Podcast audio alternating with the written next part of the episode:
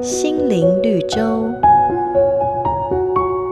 上帝创造万物，连花朵都会一一命名。其中有一种蓝色的小花，回到原野之后，竟然把自己的名字给忘了。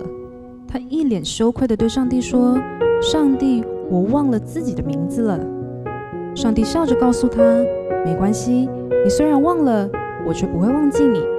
所以，不论你是做什么，要紧的是不要把我忘了。”从此以后，那种深蓝色的小花被世人称作“勿忘我”。圣经以赛亚书里头说：“妇人焉能忘记她吃奶的婴孩，不怜恤她所生的儿子？即或有忘记的，我却不忘记你。”母爱常被用来叙述美妙动人的故事，然而上帝说他的爱比这更伟大，因为他说：“我以永远的爱爱你。”你是否常觉得被家人或周遭的人所遗忘？想一想上帝的应许，他深知我们的一切，乐意保护我们。无论你在哪里，不要忘记这位天父，他永远记得你，并把你铭刻在他的心上，因为他爱你。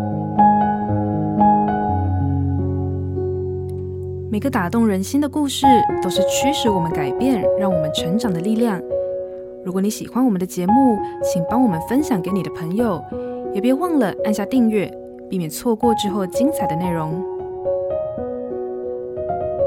瑞园银楼与您共享丰富心灵的泉源之旅。